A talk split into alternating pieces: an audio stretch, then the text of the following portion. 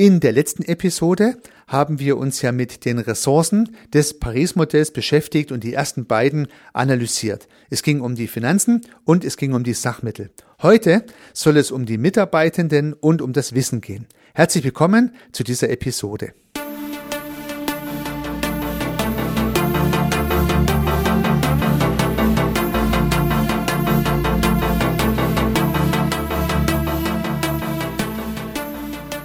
Ja, bestimmt sagen Sie auch, dass Ihre Mitarbeitenden eine wichtige, wenn nicht die wichtigste Ressource in Ihrem Unternehmen sind. Und es sei Ihnen und auch Ihren Mitarbeitenden zu wünschen, dass es tatsächlich so ist. Auch wenn die Mitarbeitenden nur ein Buchstabe unter den Ressourcen sind, sind sie höchstwahrscheinlich sehr entscheidend. Da ja die Finanzen, wie im letzten Podcast schon etwas herausgearbeitet, nicht mehr so entscheidend sind, ist es heute vielleicht umso wichtiger, gute Mitarbeiter und gute Mitarbeiterinnen fürs Business zu akquirieren und zu bekommen und auch zu halten, um damit das Geschäft aufbauen zu können. Also die Suche, die Qualifikation und auch der gute Einsatz der Mitarbeitenden, das ist heute schon eine entscheidende Ressource, die über Erfolg und Misserfolg von Unternehmen entscheidet. Ich war mal in einem Unternehmen beschäftigt, in dem der Führungsriege naja, gewisse Probleme verursacht hat aus Sicht der Mitarbeitenden. Und dann haben sich irgendwann die Leistungsträger aus dem Unternehmen verabschiedet. Und das Unternehmen war sehr innovativ, hatte auch sehr guten Kundenstamm, aber die guten Leute sind dann davongelaufen aufgrund der Cholerik des Chefs. Und ja, dann hat das Unternehmen irgendwann pleite machen müssen. Und ich glaube, die Ursache war tatsächlich, dass sich die Mitarbeitenden nicht wohlgefühlt haben und dann gesagt haben, ja, dann gehe ich halt woanders hin. Also es ist heute eine sehr wichtige Geschichte, ein Unternehmen so zu führen, dass die Leute, die da drin arbeiten, sich wohlfühlen und letztendlich im Unternehmen gern mitwirken. Am besten auch gern ins Geschäft kommen, gern auf Arbeit kommen. Wenn man zum Thema der Mitarbeiter ein bisschen Struktur reinbringen würde, dann gibt es natürlich die die äh, Aktivitäten die zum Anheuern, zum Hiring der Mitarbeiter, zum Onboarding der Mitarbeiter notwendig sind. Dann gibt es die Aktivitäten zur Personalentwicklung im Verlauf und natürlich gibt es auch mal die Notwendigkeit, sich von Mitarbeitern und Mitarbeiterinnen zu trennen. Das heißt der Exit. Ja, diese drei Aspekte. Wenn man sich zunächst mal die Rekrutierung anschaut, dann hat sich ja hier in der vergangenen Zeit extrem viel getan. Das heißt, früher hat man halt eine Stellenanzeige in der Schaltung, in der Zeitung geschrieben und heute gibt es tausende Möglichkeiten in den sozialen Medien, aber auch anderswo, bis hin, dass man an den Hochschulen schon akquiriert oder an den Berufs- und Technikerschulen nach Mitarbeitern schaut. Also es gibt viele Möglichkeiten, die Unternehmerinnen und Unternehmer heute nutzen können, um an gute Mitarbeiter zu kommen. Und ich glaube, besonders erfolgreiche Unternehmen kümmern sich sehr um dieses gute Recruiting, so dass sie einfach eine tolle Auswahl haben und sich die Besten dann für ihr Unternehmen aussuchen können. Das, äh, das kann ich immer wieder beobachten. Und da geht es übrigens nicht nur um das höchste Gehalt. Also natürlich muss das Gehalt passen, aber nicht das höchste Gehalt entscheidet hier über die besten Mitarbeiter. Vielleicht fragen Sie sich, was dann, wenn nicht das höchste Gehalt? Und da kann ich Ihnen ein Modell empfehlen zum Thema der, der Motivation von Friedrich Herzberg ist dieses Modell. Und Herzberg unterscheidet zwischen Hygiene und zwischen Motivator, Hygienefaktoren und Motivatoren. Die Hygienefaktoren sind die Dinge, die notwendig sind, dass der Mitarbeiter sagt, das ist für mich okay. Oder andersrum gesagt, Herzberg sagt, wenn Hygienefaktoren nicht vorhanden sind, dann ist der Mitarbeiter unzufrieden. Wenn Hygienefaktoren vorhanden sind, dann ist er nicht unzufrieden. Ja, trägt nicht zur Zufriedenheit bei, trägt einfach dazu bei, dass man nicht unzufrieden ist. Hygienefaktoren sind übliche Arbeitsmittel, ein Schreibtisch, ja, eine vernünftige Unternehmensstruktur, vernünftige Prozesse, die funktionieren, wenn man einen Urlaubsantrag abgeben möchte oder ein Auto benötigt oder das Laptop kaputt ist. Solche Dinge gehören zu den Hygienefaktoren. Und ein großer Hygienefaktor, und das überrascht vielleicht, ist auch das Gehalt. Also wenn das Gehalt angemessen ist, dann ist der Mitarbeiter nicht unzufrieden, dann passt es für ihn, ja, dann ist er aber auch nicht zufrieden. Also es treibt ihn nicht an, jeden Tag ins, ins Geschäft zu gehen, dass er jetzt noch ein bisschen mehr Gehalt, Gehalt bekommt. Und selbst wenn es so wäre, hält dieser Effekt nur kurze Zeit und dann hat er sich dran gewöhnt. Dann wird vielleicht aus einem Motivator kurz nach dem Personal- und Gehaltsgespräch nach kurzer Zeit schon ein Hygienefaktor, dann weiß das gar nicht mehr so ganz genau, dass er jetzt einfach äh, 100, 200, 300 Euro mehr bekommen hat. Was sind nun aber die Hauptmotivatoren ja, die, die wichtigsten Dinge sind sowas wie Selbstverwirklichung, Gestaltung des Arbeitsplatzes im Sinne von Kollegen, Freiheitsgrade in Entscheidungsprozessen, vor allen Dingen Dinge tun zu können, die man gerne macht, Tätigkeiten durchführen zu können, die einem liegen und alles sowas ist im Bereich der Motivatoren ganz vorn. Und das ist natürlich sowohl fürs Recruiting als auch für die Personalentwicklung ein entscheidender Faktor für Unternehmerinnen und für Unternehmer. Das heißt, wenn es Ihnen gelingt, Leute zu akquirieren, die sich dann entfalten können in Ihrem Unternehmen, in Ihrer Organisation, dann haben Sie die beste Voraussetzung, motivierte Mitarbeiter zu haben. Und ich hatte tatsächlich mal die Situation, dass eine Mitarbeiterin zu mir gesagt hat, ich bin jetzt seit zwei Jahren hier und ich muss Ihnen sagen, ich bin jeden Tag gern gekommen. Jeden Tag. Ja, das sind ja dann fast 500 Tage gewesen, also ungefähr 440 nach zwei Jahren. Und ich war wirklich erstaunt, dass sie gesagt hat, jeden Tag kommt sie gern, weil irgendwie alles passt. Ja, sie hat Spaß an der Arbeit, sie hat tolle Kollegen, sie kann sich dort entfalten und einbringen. Sie hat natürlich auch Herausforderungen zu lösen und sie kann aber auch mitgestalten und für sie einfach ein rundes Paket. Wenn man davon mehrere hat, dann hat man als Unternehmer schon fast gewonnen.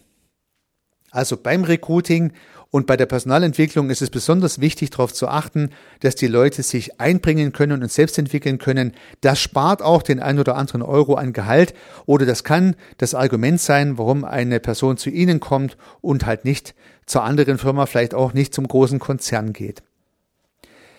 Das wäre sozusagen mal der Bereich des Recruiting und der Personalentwicklung. Und natürlich ist es auch ab und zu mal notwendig, sich von Mitarbeitenden zu trennen. Und da tun sich ja auch Unternehmerinnen, Unternehmer, Freiberufler und Selbstständige gern mal schwer. Und ich nehme mich da gar nicht aus. Ich habe dann irgendwann mal gesagt, wenn es in unserem Unternehmen das erste Mal notwendig ist, dass jemand entlassen werden muss, dann mache ich das.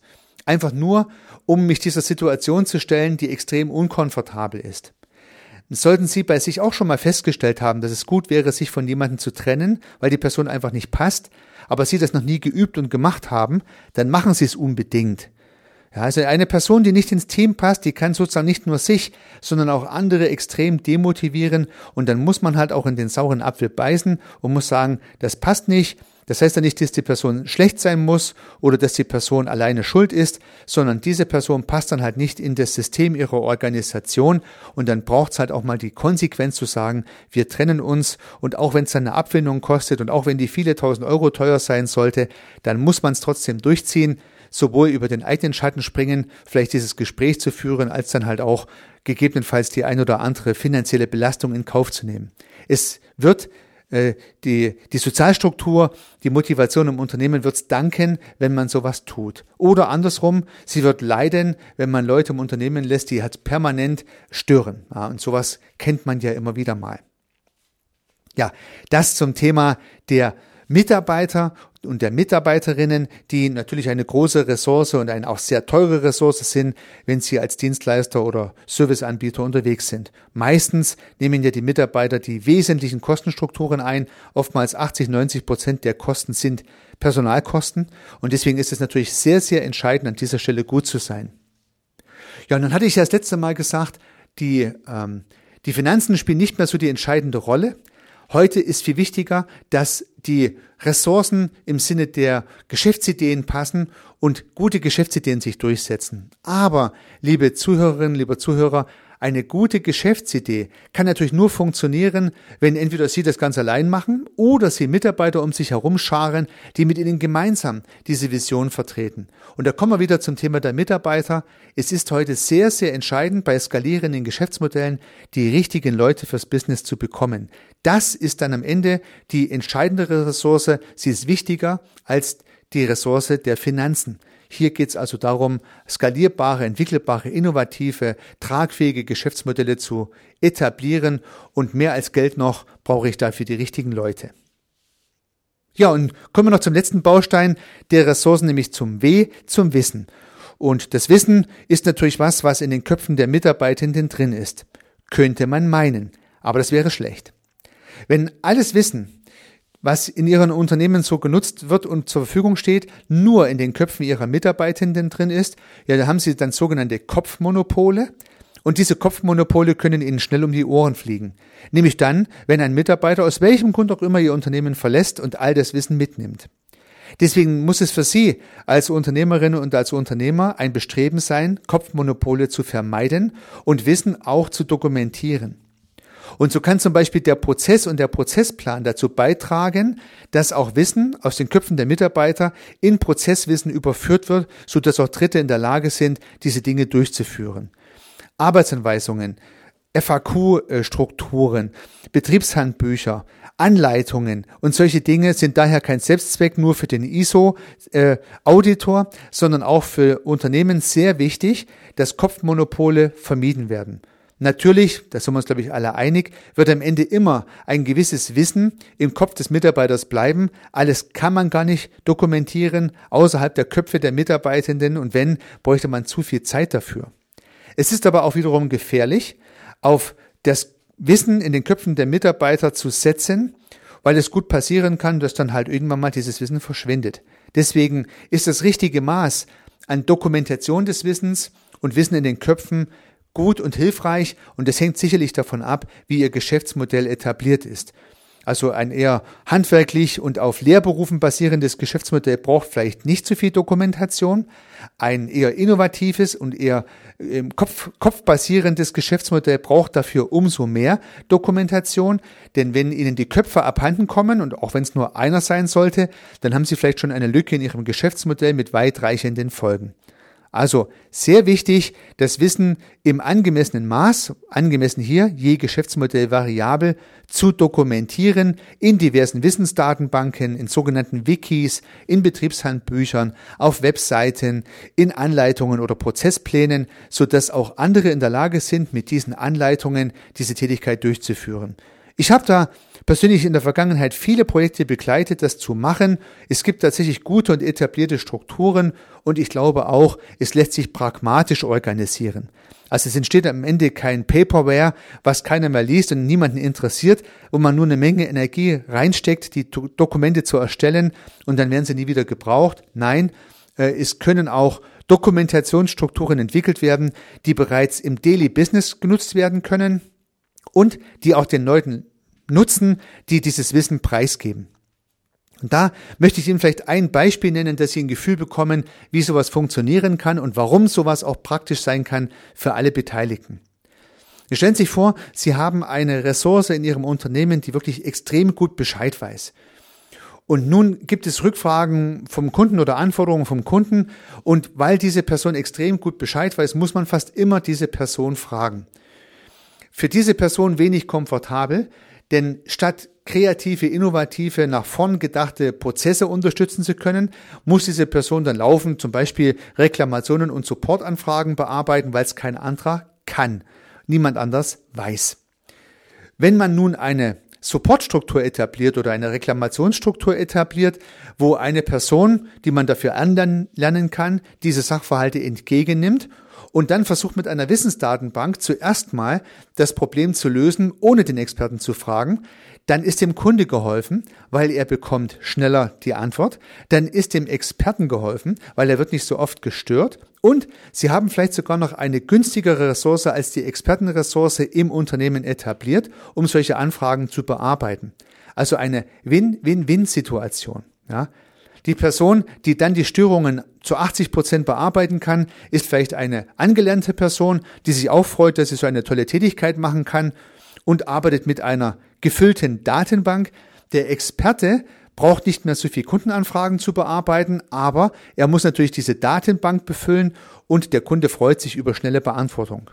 Und nun stellt sich die Frage, wie füllt sich diese Datenbank? Ja, immer dann, wenn eine Anfrage reinkommt, versucht sie, die Person an der Reklamation zu beantworten und schaut dazu in die Wissensdatenbank rein. Wenn dort die Antwort aufs Problem nicht drinsteht, dann muss einmalig der Experte die Antwort fürs Problem nennen und in der Wissensdatenbank dokumentieren. Macht er das gut, wird die nächste diesbezügliche Reklamation bei ihm nicht mehr vorbeikommen, weil dann die Person an der Störungsannahme gleich direkt den Fehler beheben kann. Und so ergibt sich ein super Regelkreis, der zur Entlastung aller Beteiligten beiträgt. Und das ist nur ein Beispiel, welches im Wissensmanagement eingesetzt werden kann, um Wissen aus den Köpfen in äh, Dokumentationsstrukturen zu bekommen, ohne irgendjemandem weh zu tun und ohne Paperwert zu erzeugen, also sinnlose Handbücher, die dann eh keiner mehr liest. Das möchte keiner. Ja, liebe Zuhörerinnen, lieber Zuhörer, ich hoffe, ich konnte Ihnen im Kontext Personal und Wissen noch ein paar Gedanken mit über den Zaun schmeißen, die Sie vielleicht für Ihre Arbeit in Ihrem Unternehmen nutzen können. Dabei wünsche ich Ihnen sehr viel Erfolg. Unternehmen Sie was, Ihr Heiko Rössel.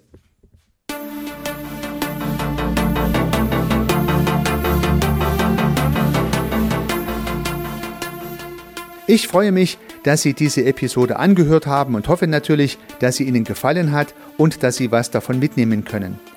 Wenn Sie keine zukünftigen Episoden verpassen möchten, dann können Sie den Podcast gern abonnieren. Nutzen Sie dafür den Abonnieren-Button in der Podcast-App Ihrer Wahl.